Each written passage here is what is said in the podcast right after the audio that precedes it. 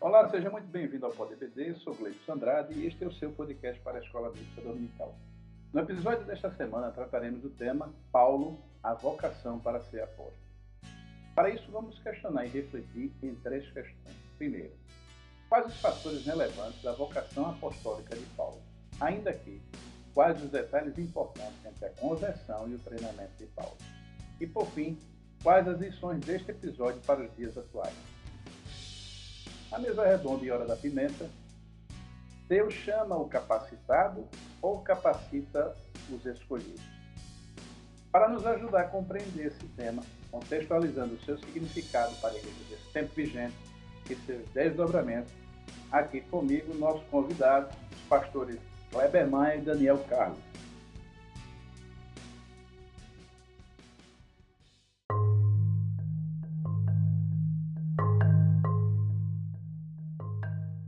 Pai do Senhor, pastor Kleber Maia e pastor Daniel, sejam muito bem-vindos a esse episódio deste novo trimestre e um tema para lá de convidativo, para lá de importante, que é falar agora sim do apostolado de Paulo. Pastor Kleber, seja muito bem-vindo. Suas considerações iniciais, pastor Kleber. A paz do Senhor, pastor Gleibson, pastor Daniel Carlos, todos os ouvintes do Pod EBD. Uma alegria poder estar aqui mais uma vez. Quarto episódio desse trimestre, né? Trazendo mais uma consideração acerca da lição desta semana. E agora sim, pela graça de Deus, vamos falar de um Paulo convertido, vamos falar de um homem chamado por Deus, refletir também sobre o chamado de Deus e como isso é importante para a igreja hoje, uma vez que nós servimos ao mesmo Deus que continua chamando e precisamos pensar em algumas questões importantes que marcaram a chamada do apóstolo Paulo, a, para vermos também até que ponto a nossa chamada tem semelhanças ou dessemelhanças com aquilo que foi o chamado do apóstolo, e eu creio que será uma lição realmente muito rica e importante para todos nós. Pastor Daniel, Pai do Senhor, seja muito bem-vindo a esse episódio. Como disse o pastor Kleber, entre a conversão e o chamado, e especificamente nessa lição, pastor Daniel, vamos tratar de duas palavras extremamente importantes e, por hora, às vezes, há quem confunda e que misture os conceitos entre chamado, vocação e o próprio termo apóstolo, apóstolo que hoje é extremamente mal utilizado e mal empregado. Pastor Daniel. Pastor Gleibson Andrade, a paz do Senhor, a paz do Senhor também para o nosso amigo pastor Kleber, e a paz do Senhor extensiva a todos os nossos preciosos ouvintes, motivo e razão principal da existência desse podcast. Eu quero inicialmente agradecer a Deus por essa oportunidade de poder contribuir para a realização desse importante episódio como já bem o disse muito bem o pastor Kleber Maia, sobre a vocação de Paulo para o apostolado. Agradeço também a esses nobres amigos pela honra que eles nos dão, no caso, pastor Gleibson e pastor Kleber Maia, de estarmos juntos para, nesses momentos que nós teremos pela frente, contribuirmos com o tema dessa lição. O tema é motivador, ele nos estimula a continuar crendo que Deus pode, em sua onipotência, separar, chamar, vocacionar e usar homens e mulheres para realizar a importante obra de pregar o evangelho a todos os povos.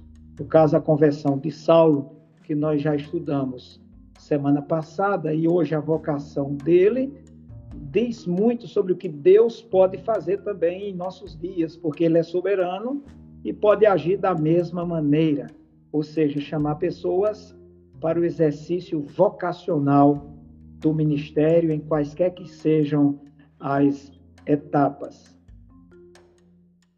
Muito bem. Pastor Kleber, me permita me facultar já a primeira pergunta, né? É, e, se possível, pastor é, Kleber, na sua pergunta já poder fazer a distinção, né? das expressões que eu acredito que vão ser relevantes para o professor e até para o aluno em aprendizado, as expressões chamado, vocação é, e apostolado, elas estão nessa primeira questão, que é quais os fatos relevantes da vocação apostólica de Paulo, pastor Kleber Maia. Muito bem, pastor Gleibson. É, nós vemos aqui claramente o apóstolo Paulo, não só uma, mas pelo menos três narrativas, mais algum, alguns, algumas passagens nas suas epístolas, falar do seu chamado, como ele aconteceu chamado por Deus quer dizer, nós falamos muitas vezes de um chamado que é geral, o chamado para a salvação. Todo aquele que aceita Jesus, ele atende a esse chamado.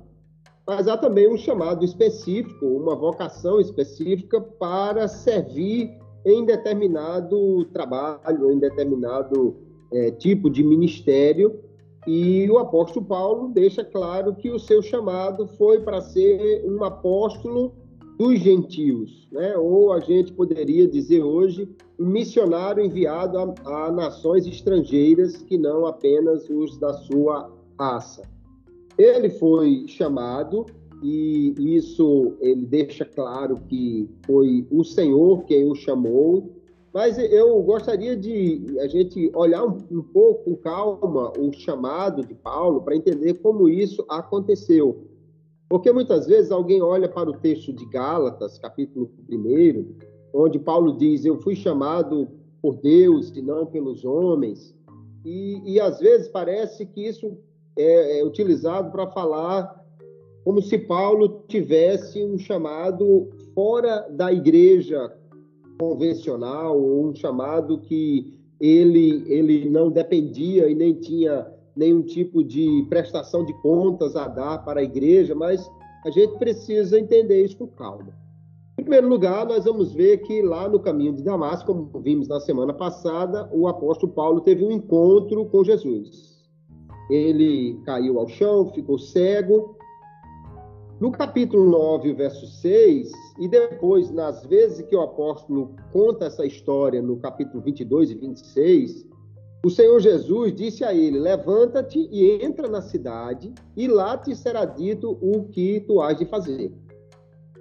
Aí diz o texto mais adiante que Ananias recebeu um chamado do Senhor Jesus, vai até onde Paulo está, e no verso 14 do mesmo capítulo 9, ele diz: O Deus de nossos pais de antemão te designou. Veja que aí há, há já um apontamento de que o chamado de Paulo era anterior àquele momento. Deus não resolveu chamá-lo naquela hora. Paulo depois vai dizer que foi desde o ventre da mãe, mas Ananias já confirma que havia um chamado de antemão. Ele diz: O Deus de nossos pais de antemão te designou para conhecer a sua vontade, ver o justo e ouvir a voz da sua boca, porque hás de ser sua testemunha para com todos os homens do que tem visto e ouvido. Então, só para a gente refletir o seguinte: o chamado para a conversão foi feito diretamente por Jesus, mas o chamado para o serviço foi feito por intermédio de um profeta, por intermédio de Ananias. Não foi o Senhor Jesus, no caminho de Damasco, que disse que Paulo ia ser apóstolo. Agora, foi o Senhor Jesus que mandou Ananias ir lá para dizer que ele tinha esse chamado. É, é interessante a gente perceber isso, porque alguém pode dizer, não, Paulo foi chamado diretamente por Jesus, então ele não tinha nenhum tipo de contato com a igreja. Não, foi um irmão aqui com uma voz profética, porque ele está falando em nome do Senhor Jesus. Ele diz que Jesus apareceu a ele, o mesmo Jesus que apareceu lá, falou comigo e mandou trazer esse recado, e é por meio de Ananias que vem o chamado para o apostolado. E aí Paulo começa então a pregar o evangelho.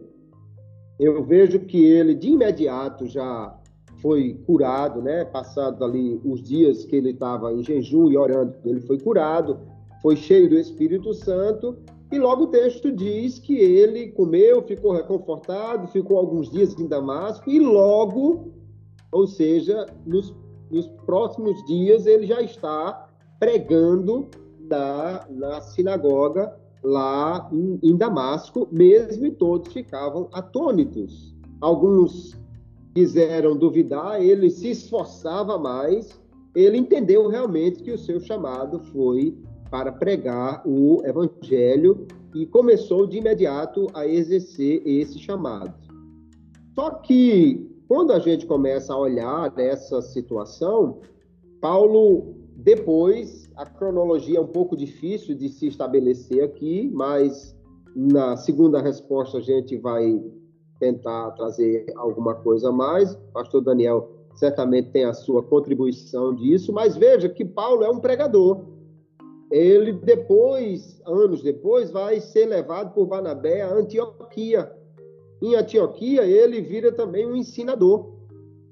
E de Antioquia é que ele vira um missionário. Então, eu me arrisco a dizer que depois do contato com uma igreja, porque veja que Paulo foi para Tarso, ele esteve na igreja em Damasco, passou somente 15 dias em Jerusalém, depois foi para Síria e Cilícia. Não há notícia que ele tenha fundado uma grande igreja em Tarso. Ele, na realidade, certamente pregou o evangelho, porque Gálatas 1 e 21 ele diz que, que andou pregando por lá. Porém, depois que ele esteve em Antioquia, é que ele realmente entendeu melhor o seu chamado dentro da igreja, porque ninguém pode dizer que Paulo não valorizava a igreja. Ninguém melhor do que Paulo para falar sobre o papel de cada parte na igreja e a necessidade das partes estarem juntas para haver a edificação do corpo. Ninguém ensinou isso melhor do que o apóstolo Paulo.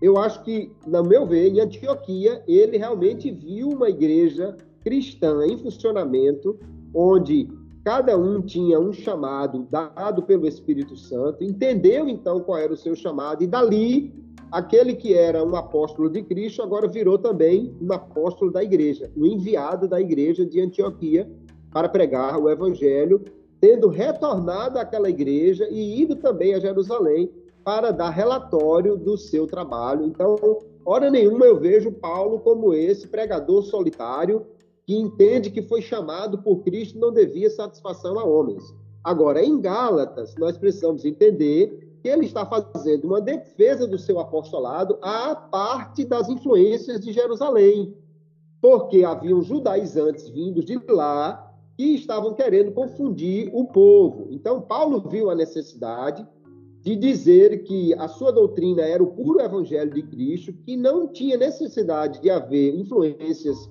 de Jerusalém e que, portanto, ele só teve em Jerusalém duas vezes. Inclusive, ele parece que nem cita a vez que teve com Barnabé lá para levar os donativos. Ele fala de uma, de uma, da primeira vez que lá esteve e depois, 14 anos depois, que já é depois da primeira viagem missionária, que ele volta a Jerusalém. Então, a ideia não é Paulo dizer que não devia nada à igreja, e sim dizer que ele não tinha necessidade de aprender com Jerusalém para poder pregar o evangelho, porque ele tinha o evangelho de Cristo e esse, esse é, é, suposto evangelho de Jerusalém, que era judaizante, estava equivocado. Por isso, ele faz essa defesa do seu chamado como sendo de Deus e não de homens. Mas Paulo é um missionário da igreja e ele dá grande valor às partes da igreja todas funcionando, edificando uns aos outros para que ela possa crescer. Então, ele tem um, um, um sentido claro do seu chamado. 1 Coríntios 1 e 17, ele diz: Cristo me enviou para evangelizar e não para batizar. Ele via que não tinha chamado para um pastor local, não para batizar, ele diz, mas para evangelizar seu chamado era para levar o evangelho a muitos lugares. Então ele entendeu o seu chamado, mas a partir de Antioquia eu creio que ele entendeu melhor o seu chamado dentro da igreja e cumpriu muito bem esse papel de missionário, de enviado de Cristo e da igreja do Senhor. Muito bom. Pastor Daniel, o que é que o senhor pode complementar já dessa boa e ampla resposta do pastor Kleber? Muito interessante a resposta do pastor Kleber em todos os aspectos, sobretudo quando ele fala da importância da igreja, da própria igreja de Antioquia, que impôs as mãos sobre Barnabé e Paulo e os despediram, e desse contexto lá de Gálatas, que muita gente confunde isso aí e nós vamos estudar na próxima semana a mensagem de Paulo e acredito que os mestres que debaterão esse assunto trarão muita luz a esse tema. Mas a primeira propositura fala dos fatos relevantes da vocação apostólica de Paulo. O pastor Kleber já falou sobre chamado, vocação, o apostolado, que seria hoje o missionário. E o apóstolo não é nada mais, nada menos do que aquela pessoa enviada, remetida, aquela pessoa que, digamos hoje, oficialmente é comissionada por Jesus. Entender essa vocação de Paulo, os fatos relevantes hoje para os nossos dias, é bom porque tudo já está escrito na Bíblia e fica mais fácil para nós. Entretanto, essa vocação dele foi, como já foi dito, estabelecida pela presciência de Deus, esse atributo metafísico incomunicável do Senhor, pelo qual, através do qual ele conhece e domina, tem conhecimento sobre todas as coisas, faz parte, inclusive, da natureza divina. E o próprio Paulo, como já foi muito bem dito pelo nosso querido pastor Kleber, ele disse que foi escolhido desde o ventre da mãe dele. Nesse caso, também é importante destacar que algo muito relevante na vida de Paulo é que, a partir da conversão dele, do comissionamento para o apostolado, a vida dele mudou completamente. Ele, que era um perseguidor e aprisionava os cristãos, ele agora, como diz escrevendo aos Efésios, tornou-se um prisioneiro de Cristo e dentro dessa chamada de vocação dos missionários mais fervorosos, se não o mais fervoroso de toda a história do cristianismo. Respeitamos tantos outros irmãos que Deus levantou ao longo do curso da igreja, mas Paulo dispensa qualquer apresentação. Usando uma linguagem atual dos nossos dias, o homem que rastreava os discípulos de Cristo para persegui-los foi rastreado e encontrado pelo Senhor que o transformou, o chamou, vocacionou e, e comissionou. Aquele perseguidor voraz da igreja, eu diria que ele inspirou e morreu para dar lugar a um homem transformado e se torna um autêntico seguidor de Cristo. O perseguidor agora é perseguido, mas ainda voltando sobre a presciência de Deus, no contexto bíblico dos dias de Paulo, bem como no contexto dos dias atuais, eu acredito que, olhando pelo lado humano, Paulo seria a última pessoa a ser enviada. Nem em Jerusalém, nem em parte alguma da terra. Seria a última ou a única que não seria enviada. Mas ele teve lá suas experiências, se, se tratando de fatos relevantes. Ele cita em 1 Coríntios 9, 1, 1 Coríntios 15, 8 a 15, também Gálatas, que ele viu o Cristo ressurreto e ele especifica, ouviu as suas palavras. E isso aqui, para quem tentava questionar o apostolado dele, como acontece muito fortemente na igreja de Corinto, ele estava trazendo a legalidade e a legitimidade do seu apostolado. Se ver a Cristo era uma das qualificações para ser apóstolo, Paulo o viu. Outro aspecto relevante que eu considero nesse, nessa proposição é que ele viu o Senhor, aprendeu do Senhor e foi também, à semelhança dos demais apóstolos, uma pessoa comissionada por Jesus para realizar essa grande obra. Ainda mostrando esse aspecto relevante, aquele Paulo que perseguiu a igreja, ele se considerava um dos menores dos apóstolos. Ele se considerava, acredito até, pelo fato de ter perseguido a igreja, quando ele se diz um abortivo por ter nascido fora da época e não ter sido escolhido lá na época que os doze o foram, e na presciência de Deus tudo isso aí estava muito bem determinado, Paulo foi vocacionado para levar o nome de Jesus, pregar o nome de Jesus, anunciar o evangelho de Jesus diferentemente daqueles que o faziam naquela época. Como fato relevante, essa vocação apostólica de Paulo foi chancelada pela plenitude do Espírito Santo. Eu diria até que veio um pacote completo. Paulo experimenta a conversão, a regeneração, foi batizado no Espírito Santo nas águas e depois ele parte para o aprendizado, que nós vamos ver no item seguinte, mas ele recebeu uma unção especial de Deus. Nós não podemos negar isso para realizar sinais, prodígios e maravilhas. Isso é um aspecto importante do apostolado de Paulo. E em Atos 19, 11 e 12 diz: E Deus, pelas mãos de Paulo, fazia milagres extraordinários. É o único texto da Bíblia que tem essa colocação. Paulo não usou a sua sabedoria, mas o poder do Espírito. Paulo foi ter com eles, apresentando as credenciais do seu apostolado, com os sinais e prodígios que o Senhor realizava, e com isso, nós entendemos, com a chamada de Paulo para o ministério, que ninguém pode realizar a obra de Deus sem a presença do Espírito Santo, sem o poder do Espírito Santo, sem a orientação do Espírito Santo, sem a orientação do Espírito Santo e sem o reconhecimento também dos líderes da igreja. Pedro, começando com Tiago, Pedro e João, Gálatas 2 e 9, reconheceram a graça que havia sobre a vida de Paulo. Muito bom. Pastor Daniel, nossa segunda questão, me permita lhe dirigir. Agora a gente já vai mais a detalhes importantes entre a conversão, que houve aí um tempo, né? Para o reconhecimento do apostolado de Paulo e a sua aceitação plena dentro da igreja, né? Mas, na, na, sua opinião, quais são os detalhes importantes que estão dentro da lição e valem ser ressaltados aqui já num, num, num tom mais para mais técnico, né, para os professores, para subsidiá-los, quais são os detalhes importantes entre a conversão e o treinamento do, de Paulo? Muito bem. Eu iniciaria dizendo que, além de escolhido, Paulo foi treinado, discipulado por Jesus. E isso é muito forte, muito interessante, ter um discipulador dessa natureza.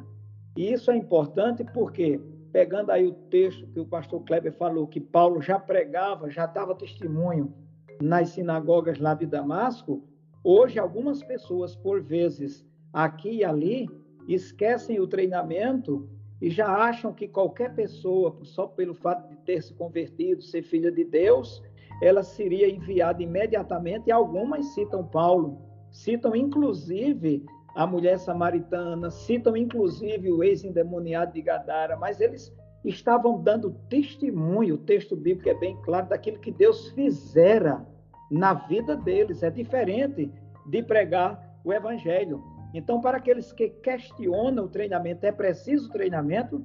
Precisa sim esse treinamento, porque algumas pessoas hoje, por exemplo, a conversão, quando o Senhor nos alcança através da conversão e da regeneração, ele faz uma obra grande de novidade de vida em cada um de nós. Mas há aqueles que, por serem transgressores da, das regras morais, sociais, da boa conduta, parece que tem uma conversão especial, uma conversão cinco estrelas. Então, por vezes, aqui e ali nos púlpitos das igrejas, estão chamando essas pessoas, aqui está um ex isso, um ex aquilo, um ex não sei o quê. E aqui e acolá, por falta de treinamento, por falta até de estrutura para suportar, eu vou usar uma palavra bem interessante, o glamour, a expectativa, a aceitação daquele momento, essas pessoas por vezes tropeçam e caem. Nós temos aqui agora no Brasil um exemplo de uma ex-atriz, não vou citar mais nada além dela, se envolveu numa igreja, logo foi ordenada pastora e hoje ela deixou completamente o ministério, voltou a vida pregressa e não se realizou na vida de pregar. Outra coisa que eu queria mostrar nessa, nessa, nessa parte do treinamento, o treinamento foi importantíssimo na vida de Paulo pelo passado dele. Judeu, fariseu irrepreensível, uma pessoa que viveu segundo a lei, os rigores da lei, ele era inflexível em tudo que fazia, então ele teve que ser treinado para que não confundisse, a partir do ministério que ele iria cumprir, o que seria pregar o evangelho da graça de Cristo e anunciar talvez aspectos cerimoniais e típicos lá do farisaísmo. queria acrescentar uma permissão de vocês e dos ouvintes que ninguém é, ninguém sai assim no instalar de dedos para realizar uma grande obra. Moisés precisou ser treinado, José precisou ser treinado, Davi precisou ser treinado e tantos outros, João Batista precisou ser treinado e com Paulo não foi diferente. esse treinamento ali direto, tete a tete com Jesus, foi importante para que todas as estruturas dele, ele mesmo afirma isso, refutasse como perda pela sublimidade do conhecimento de Cristo Jesus. E só relembrando... Pois não. Me permita até, de certa forma, ratificar a sua fala, né? É, o próprio Jesus fez questão de separar doze e iniciou um treinamento profundo e íntimo, né? É, na companhia destes doze iniciais discípulos, né? Sim, interessante, muito bem a sua colocação. Eu queria me reportar uma citação do pastor Kleber, quando Paulo lá em Antioquia já ensinava ele não só pregava, está lá no capítulo 11, versículos 25 e 26, e Jesus ensinou aos seus doze, esteve ali com eles mais de três anos, e ali Jesus atualizava aquele treinamento, fazia correção de rumo. Uma certa vez, eles bem importante chegar, ah, Senhor, nós estamos muito felizes porque até Satanás se nos submete. Ele disse: Não, não, a alegria de vocês não deve ser por conta da submissão de Satanás, mas sim por ter o vosso nome escrito no céu. Então, entre a conversão, a vocação, o chamado e envio de Paulo, há também um período de espera. Isso é importante para os dias atuais, porque algumas pessoas acham que devem ser aproveitadas imediatamente, dizem que estão no isolamento, no jarro, mas é ali, isso é uma linguagem nossa aqui, que no jarro se coloca uma planta, ela nem morre nem frutifica, fica ali a vida inteira. E Paulo esperou, Paulo aprendeu, Paulo permaneceu esperando, não significava que ele estava sendo esquecido pelo Senhor. E quais os detalhes importantes, ainda que nós poderíamos citar isso? É algo muito sério a importância de não indicar pessoas despreparadas para o ministério. Dizia o pastor Antônio Gilberto com muita sabedoria: a indicação de pregadores despreparados traz mais prejuízo à igreja do, que, do Senhor do que a oposição dos mais fervorosos ateus.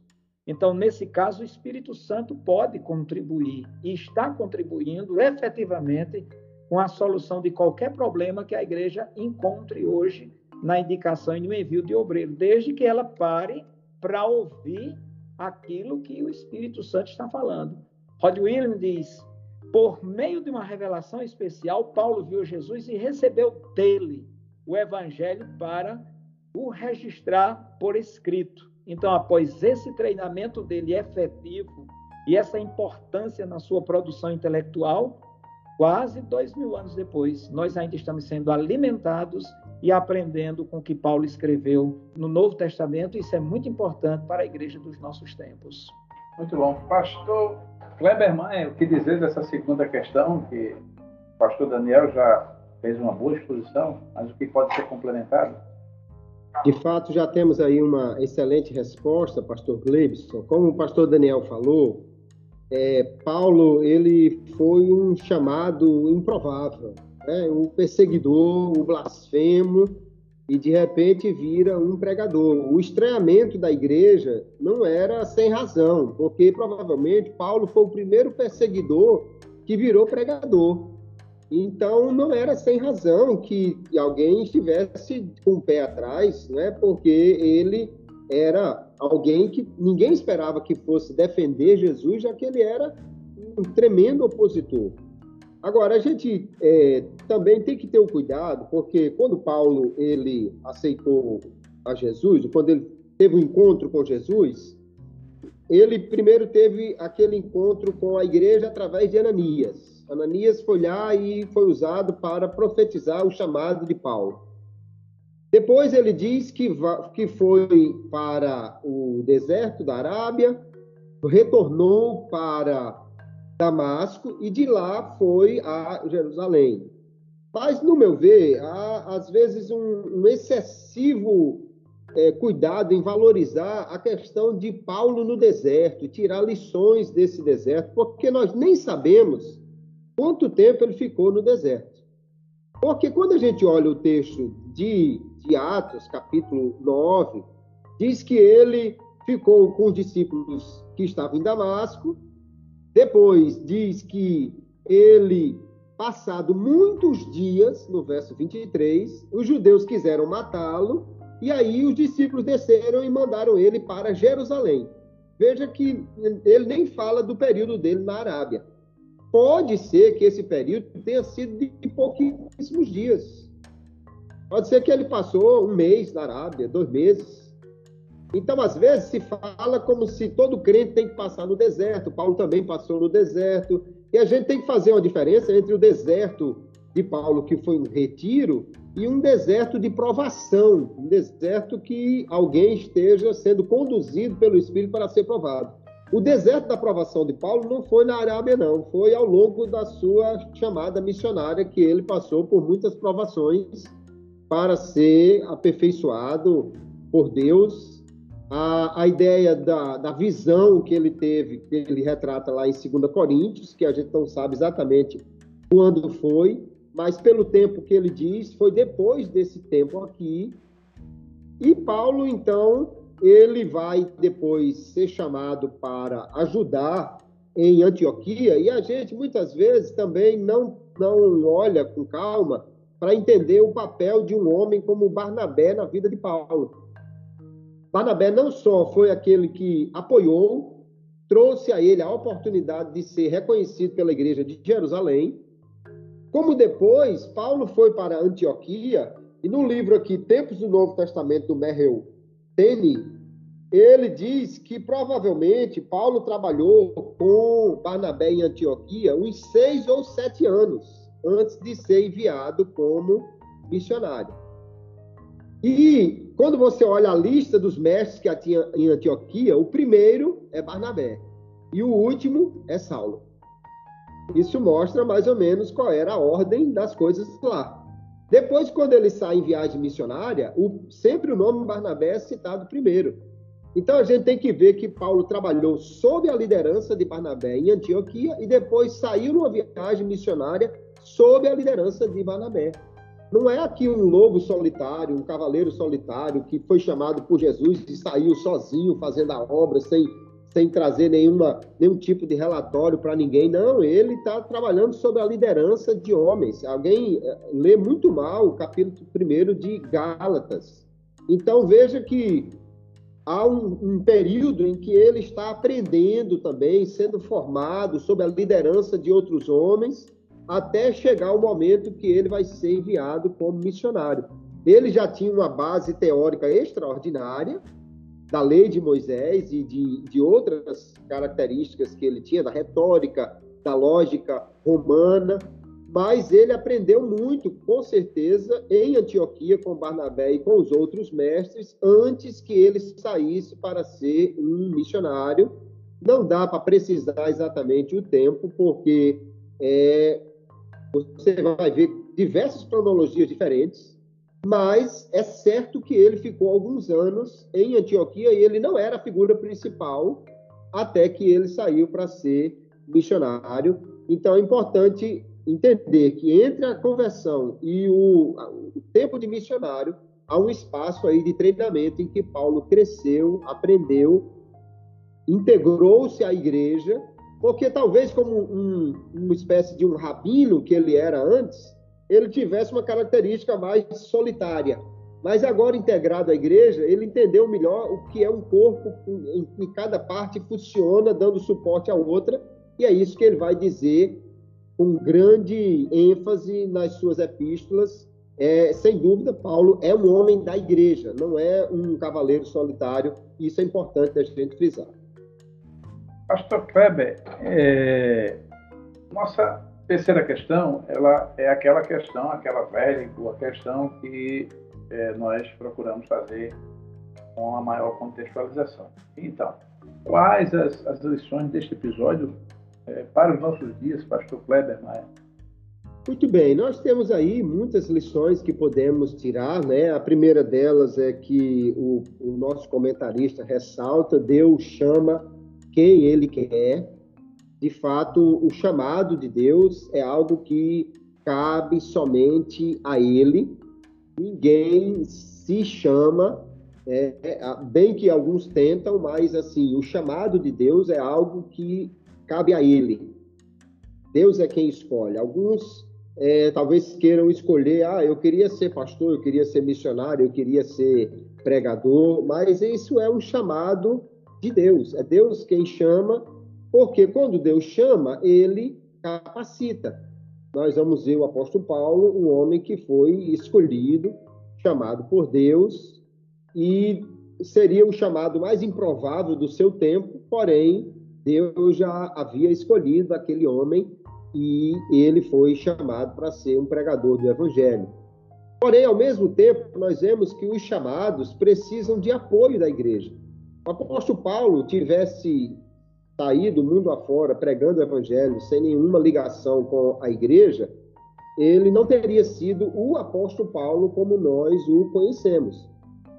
Basta a gente pensar em que tipo de obra ele fez em Tarso nos anos que lá esteve, não sabemos quantos foram, mas ele passou menos tempo em outras cidades e deixou uma igreja fundada do que em Tarso, onde não temos registro de que ele tenha deixado uma igreja formada. Então veja que os chamados precisam de apoio da igreja. Já ressaltamos, é importante lembrar a importância de Ananias, a importância de Barnabé, a importância dos apóstolos para dar o apoio a Paulo e da própria igreja de Antioquia, porque a igreja é o lugar por excelência para o treinamento dos seus obreiros. Alguém vai para o, para o seminário, isso é muito importante, mas o seminário é um lugar de treinamento teórico. Os bons seminários sempre devolvem o candidato à igreja para que lá ele possa exercer o seu chamado e receber o treinamento de liderança. Porque sem a igreja para poder exercer o seu papel de pregador e tudo mais, o, o, o, teólogo pode ser apenas um teórico.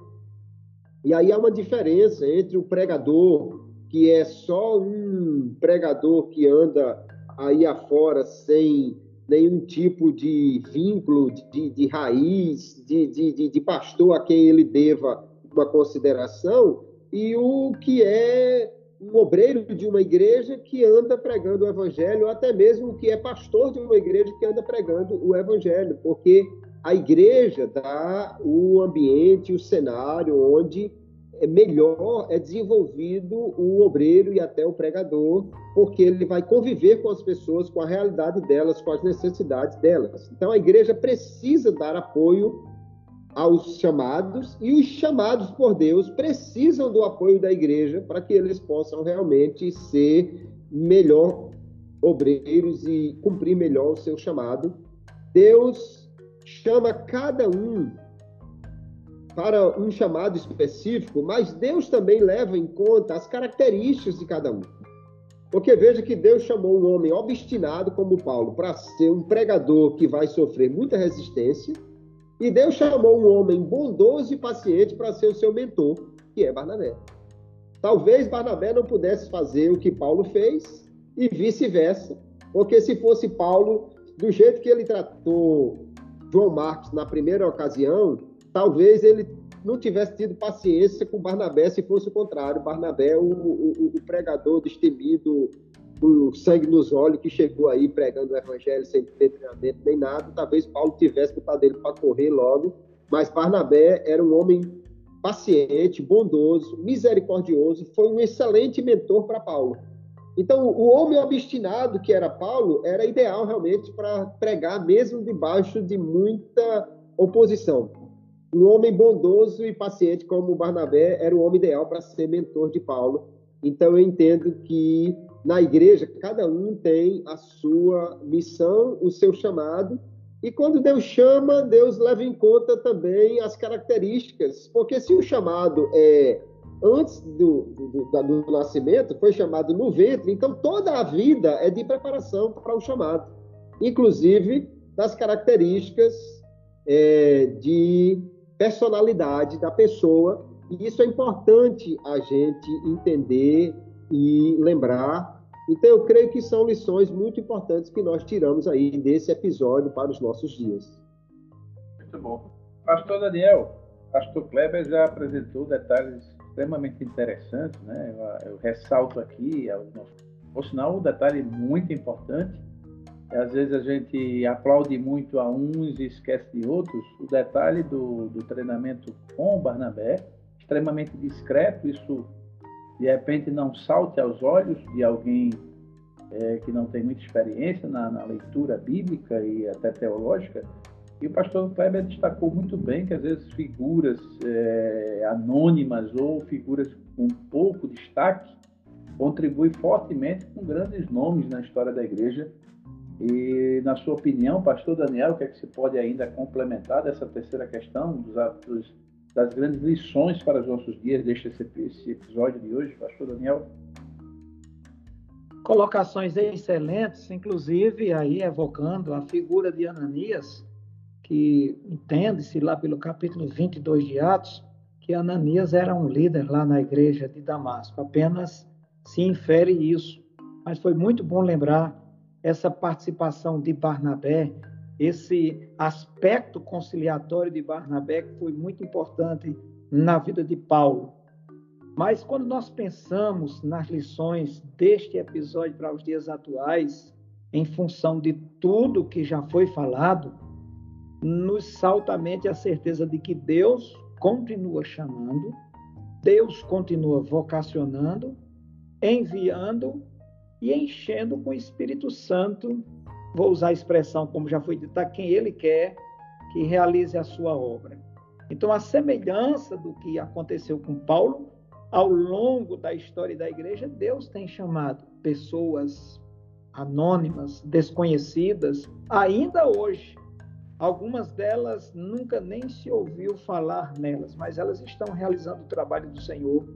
Eu conheci um cidadão aqui numa cidade próxima, um homem feroz, terrível, violento, cruel, um bêbado inveterado, e um dia ele ouviu a palavra de Deus, se converteu, e horas depois, horas depois, ele disse: Eu vou ser um pregador do Evangelho.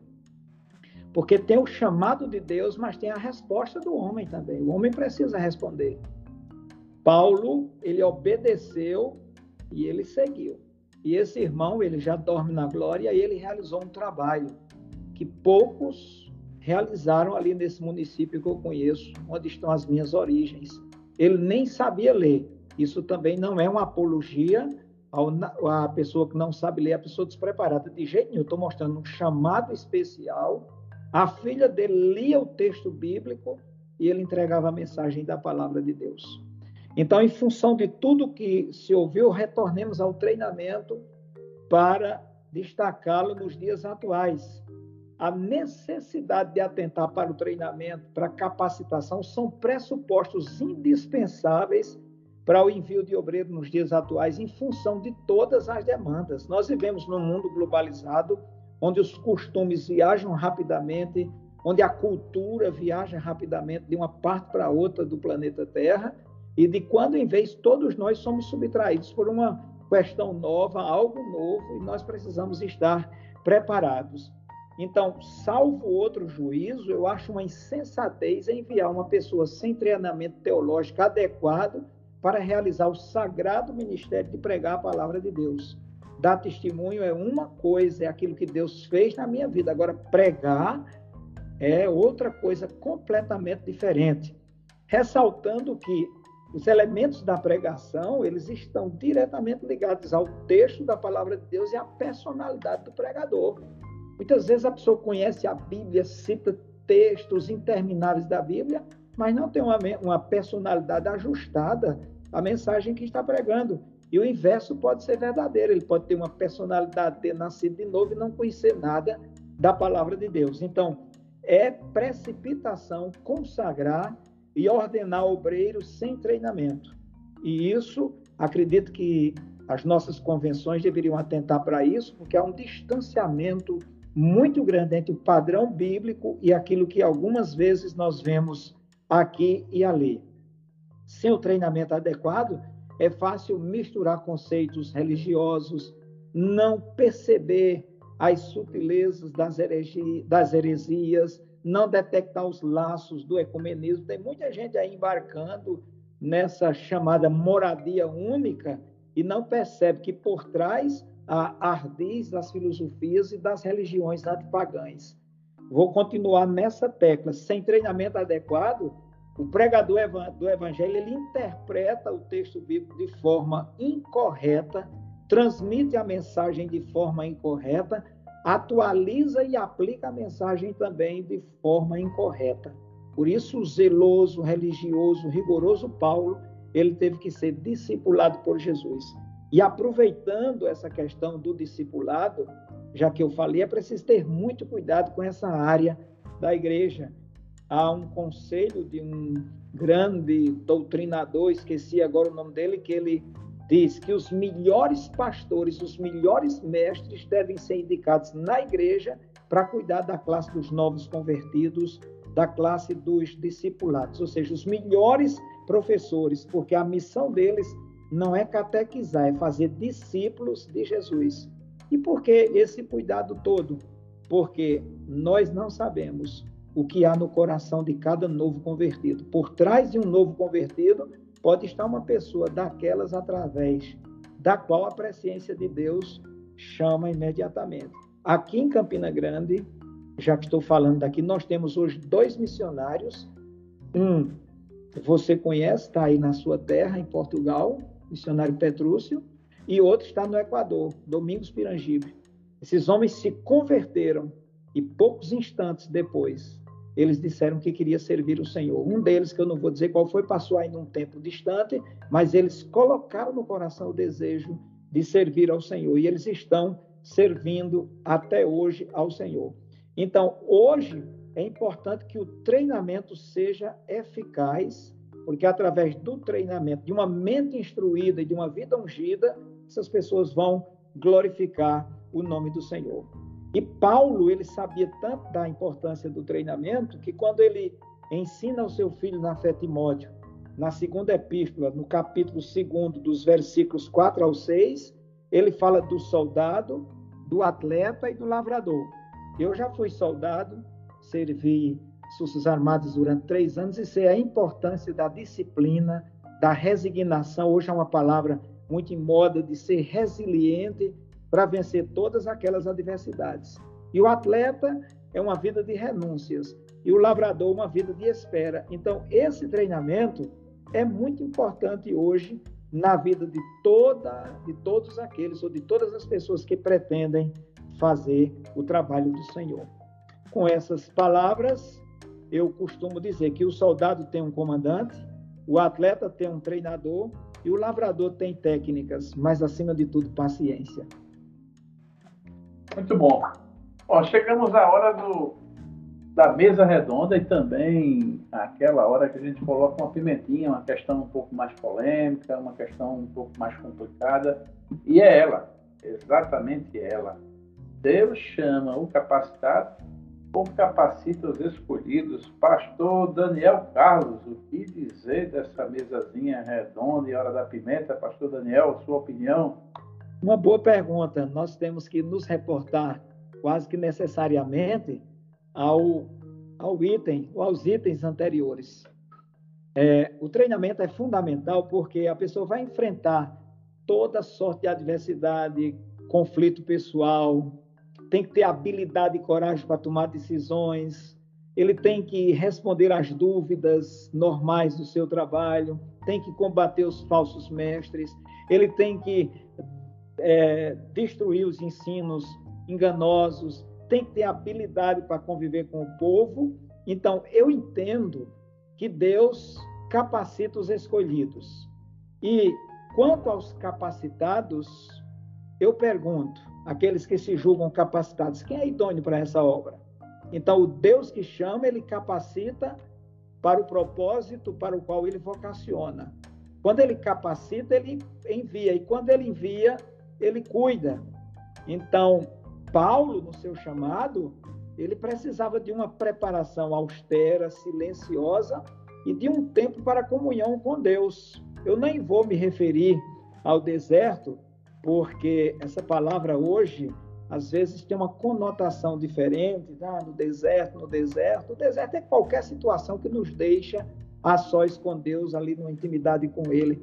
Mas eu tenho certeza absoluta que Deus capacita os chamados. Paulo escreve aos Colossenses, no capítulo 1, dos versículos 9 ao 12, mostrando a necessidade de transbordar no conhecimento e dá graças a Deus pela idoneidade. Ele dá graças a Deus pela idoneidade dos colossenses. Jesus escolheu discípulos e os treinou. Então, a capacitação vem pelo ensino, pela direção do Espírito Santo, pela dedicação à leitura e estudo da palavra de Deus, a pesquisa baseada em bons livros. E só para lembrar ainda, Paulo, 2 Coríntios 3, 5 e 6, ele diz: a nossa capacidade vem de Deus. E 1 João 2, 24 a 27, o texto mostra que a palavra e o Espírito ensinam. Então, eu vou continuar com essa opção, dizendo que Deus capacita os chamados escolhidos para realizar uma missão específica para Ele, de forma que o nome dele seja glorificado em tudo. Pastor Kleber, sem querer provocar uma resposta sua, mas então, Concorda, discorda, complementa o pastor Daniel? que dizer dessa capciosa questão?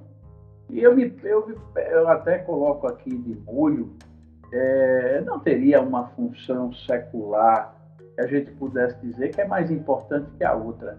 Mas eu lembro muito bem, assim, de uma, de uma. Eu lembro que num dado momento da minha vida, alguém chegou para mim e disse assim: Olha, a função mais importante de ser é embaixador né, brasileiro, ocupar um, um cargo é, como embaixador em algum lugar, porque precisa disso, precisa disso, precisa disso. Quer dizer, uma série de requisitos formais, né, de língua, de cursos, que um embaixador é, precisa ter. E ser cristão é ser embaixador de Cristo, né? E, e, e aí, finalmente, converteria Jesus um embaixador brasileiro né, em terras estrangeiras e aproveitaria toda a sua capacidade para usá-lo, ou ele desaprenderia tudo e, como escolhido, para aprender novas habilidades mais importantes que ele aprendeu toda a vida? Pastor Kleber Maia.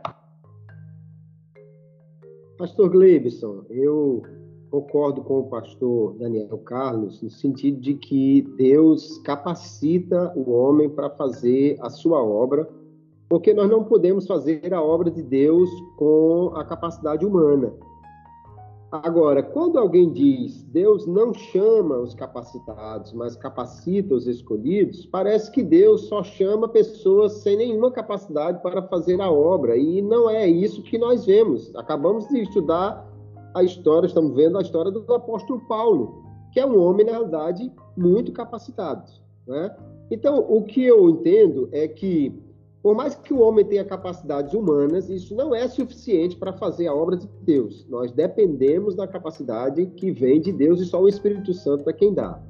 Mas Deus usa o homem todo, inclusive a sua história e os seus talentos. Nós olhamos, por exemplo, os apóstolos e nós vamos ver que Todos eles foram chamados por Jesus, todos eles tiveram um grande papel, mas tem um que provavelmente tinha habilidade com a escrita, porque trabalhava num escritório, numa alfândega, que era Mateus. Outros eram pescadores, outros tinham outras profissões. Mateus era um homem hábil na escrita. E será que foi por acaso que ele foi o único que se tornou evangelista daquele grupo, que escreveu o evangelho? Por que, que não temos o Evangelho de Pedro, mas foi Marcos quem traduziu as suas ideias no Evangelho? Por que, que não temos outras, a não ser João, que já vai escrever numa, numa era bem mais tardia, onde ele já pode ter aprendido e desenvolvido outras coisas, né? Mas Mateus foi um dos primeiros escritores porque ele já era um homem que tinha habilidade da escrita. Então, o apóstolo Paulo, ele recebeu de Deus a revelação. O conteúdo da sua pregação vem de Deus. Mas o seu treinamento em oratória e em lógica, que ele deve ter recebido na universidade em Tasso, que na sua época era uma das melhores do mundo, ou mesmo em Jerusalém, ao lado de um dos maiores rabinos do seu tempo, Isso Deus não jogou fora. Ele, quando Paulo diz que jogou fora tudo que ele tinha, era o conhecimento da lei que era julgado necessário para a salvação. Quando você lê Gálatas, você vai ver que Paulo está fazendo uma coisa que para um fariseu era impensável dizer que guardar a lei não salva. Isso era um absurdo para alguém que foi treinado em guardar a lei e isso é que lhe daria mérito para a salvação. Quando ele diz o homem não será salvo pelas obras da lei, ele estava jogando fora tudo o que ele tinha aprendido em termos de o que é que salva o homem. Mas a sua capacidade de argumentação, a sua capacidade de falar em vários idiomas, Deus usou isso, né? Então eu vejo assim, como eu já disse, se o chamado é desde o ventre, então toda a vida foi de preparação. De fato, nós não podemos fazer a obra de Deus com a capacidade humana. Mas isso não quer dizer que Deus não use as capacidades que ao longo da vida nós é, fomos adquirindo, inclusive os talentos que nós nascemos com pastor, eles, que foi Deus Kleber, que nos deu, para fazer a sua obra. Me permita até colocar às vezes, eu não sei a opinião de vocês dois, mas às vezes alguém fala em capacidades humanas como se elas viessem de origem do próprio homem, né? E assim, é como se a fonte da capacidade humana fosse o próprio homem.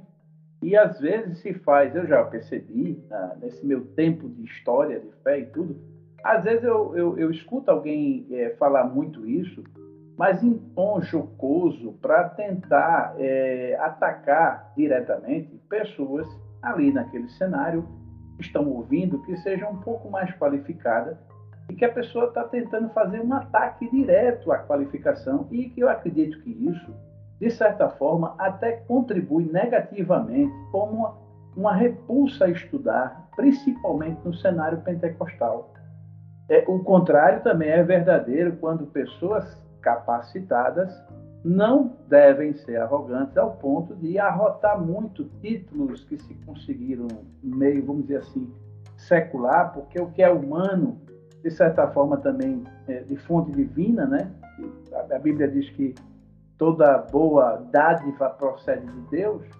Então, assim, é provocativo e eu também quero ouvir depois o pastor Daniel também fazendo um complemento em relação a isso para não deixar seu raciocínio é, se perder, mas eu, eu, eu, queria complementar assim, Pastor Kleber.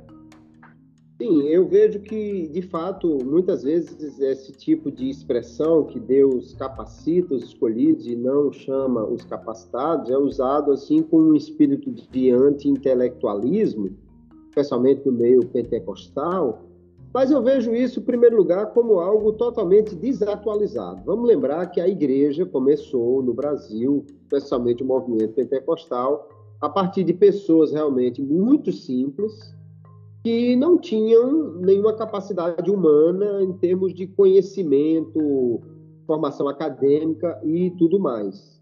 E talvez por isso a igreja cresceu, em muitos lugares pelo menos, às vezes ficando assim muito é, assustada ou até supervalorizando quando alguém mais destacado aceitava Jesus. Quando um médico, quando sei lá, um capitão do exército aceitava Jesus, então parecia que era uma coisa assim de outro mundo aquilo ali, né? Inclusive, a igreja, eu acho que precisa atualizar esse tipo de entendimento, porque, em primeiro lugar, hoje, pela graça de Deus, já temos muitos crentes em grandes posições aí na sociedade, né? ministros e etc. Outra coisa é que também temos, pela graça de Deus, muitos obreiros e pastores com uma formação acadêmica mais elevada, mas eu vejo, por exemplo, alguém chega na igreja porque tem uma formação em direito, às vezes é apresentado como doutor fulano, e um crente que tem um doutorado em teologia é apresentado como irmão fulano, quando na realidade isso quer dizer precisa ser atualizado, não que o crente precise ser chamado de doutor, mas que o, o que é tem uma formação em medicina não precisa ser apresentado como doutor na igreja e isso talvez em outras épocas serviu para mostrar que o evangelho já tinha alcançado outras camadas da sociedade, mas hoje isso é desnecessário. E mesmo os que tenham grande capacidade acadêmica e tudo mais, não podem fazer a obra de Deus sem a capacidade que o Espírito Santo dá. Quem tentar pregar apenas com um diploma só vai alcançar, no máximo, a razão das pessoas. Aquele que prega com a unção do Espírito Santo pode alcançar a razão, sendo bem treinado para expor corretamente o texto bíblico, mas alcançará muito mais o coração das pessoas através da ação do Espírito Santo por meio daquela palavra, porque é o Espírito quem toca no coração e converte as pessoas. Então, eu, eu não vejo essa necessidade de criar essa dicotomia entre o escolhido e o capacitado.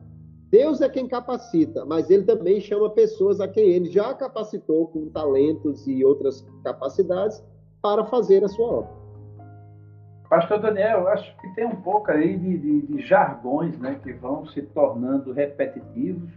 Uns até cansam, abusam, enjoam. É... O que, é que o senhor acha? Eu concordo plenamente com a resposta dada pelo pastor Kleber. E alguém poderia dizer, então você está desdizendo o que disse? Não. Eu concordo porque ele enfocou com muita habilidade o lado da capacitação espiritual. Há quem diga, por força desse jargão, que Moisés foi lá para o deserto desaprender tudo que tinha aprendido. De jeito nenhum. Deus tem prazer em usar uma mente instruída e uma vida ungida. Então, sem nenhuma, sem nenhuma é, divergência, eu concordo plenamente com a resposta do pastor Kleber. Satisfeito. Muito bom. Dito que já foi dito, resta-nos agora realizar é, as vossas considerações finais e aquela dica pedagógica. Eu quero começar pelo pastor Daniel Carlos. Pastor Daniel. Muito bem, nós queremos agradecer a Deus por essa oportunidade, agradecer ao pastor Gleibson, a companhia, ao pastor Kleber também essa agradável companhia, como também a companhia agradabilíssima que teremos dos nossos ouvintes. Que Deus abençoe a todos. E como dica pedagógica, apenas eu me restringo a dizer: olhemos para o padrão que está estabelecido na palavra de Deus, dependamos do Senhor e procuremos conduzir a igreja do Senhor segundo a orientação do Espírito Santo. A paz do Senhor. Pastor Kleber. Muito bem, eu quero também ser grato a Deus por mais uma oportunidade que Ele nos dá de chegarmos aqui, mais um episódio a companhia do pastor Glebson, do pastor Daniel, sempre muito bom estarmos juntos aqui.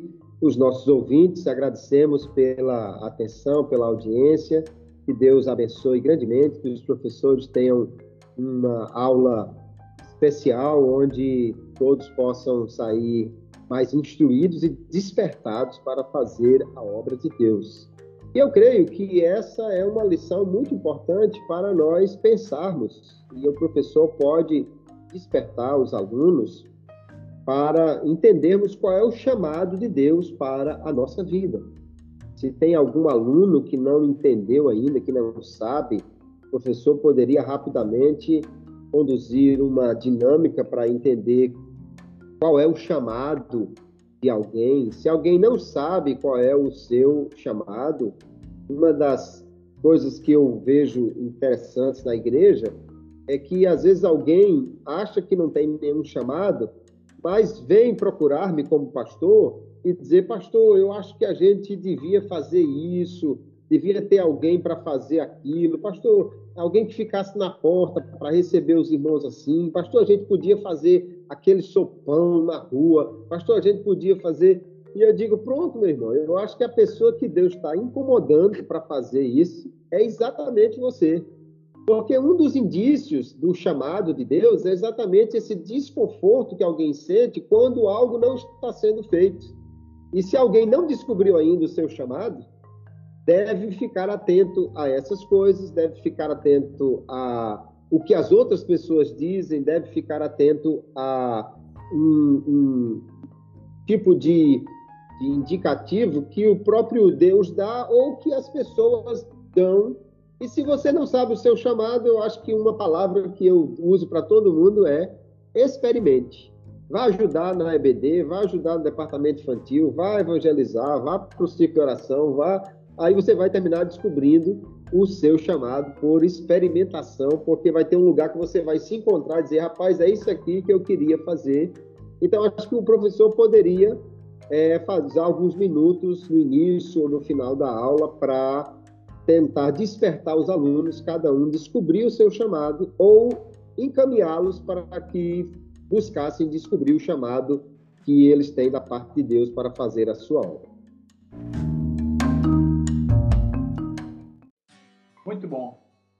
Pastor Kleber Maia e Pastor Daniel, nosso muito obrigado. Eu acredito, tenho certeza, se fosse oportunizar os ouvintes do PodBD, eles gostariam de agradecer bastante a cooperação valiosa que meu amigo, companheiro, Pastor Kleber nos dá semanalmente, é o meu companheiro de todas as edições, que Deus guarde com muita saúde ele, é, muita lucidez, que Deus abençoe em todas as áreas de sua necessidade. E ao nosso pastor Daniel Carlos, que quem não sabe, o pastor Daniel Carlos é o, é o nosso pastor conselheiro do clube do, do Pode TV, né? Se, se, há, se há um posto de diretoria conselheira, né? Tá aí o pastor Daniel ocupa esse, é um, é um pastor veterano, já com muitos anos de experiência, com tempo vivido, é, e é uma grande alegria e para nós, pastor Daniel, Fazia tempo que o senhor não aparecia aqui e a gente, tenho certeza, que foi muito agradável aos ouvintes lhe ouvirem. Quero agradecer também. E me despedir do pastor Daniel, do pastor Kleber e de cada ouvinte do Poder BD com a paz do Senhor. A paz do Senhor. A paz do Senhor.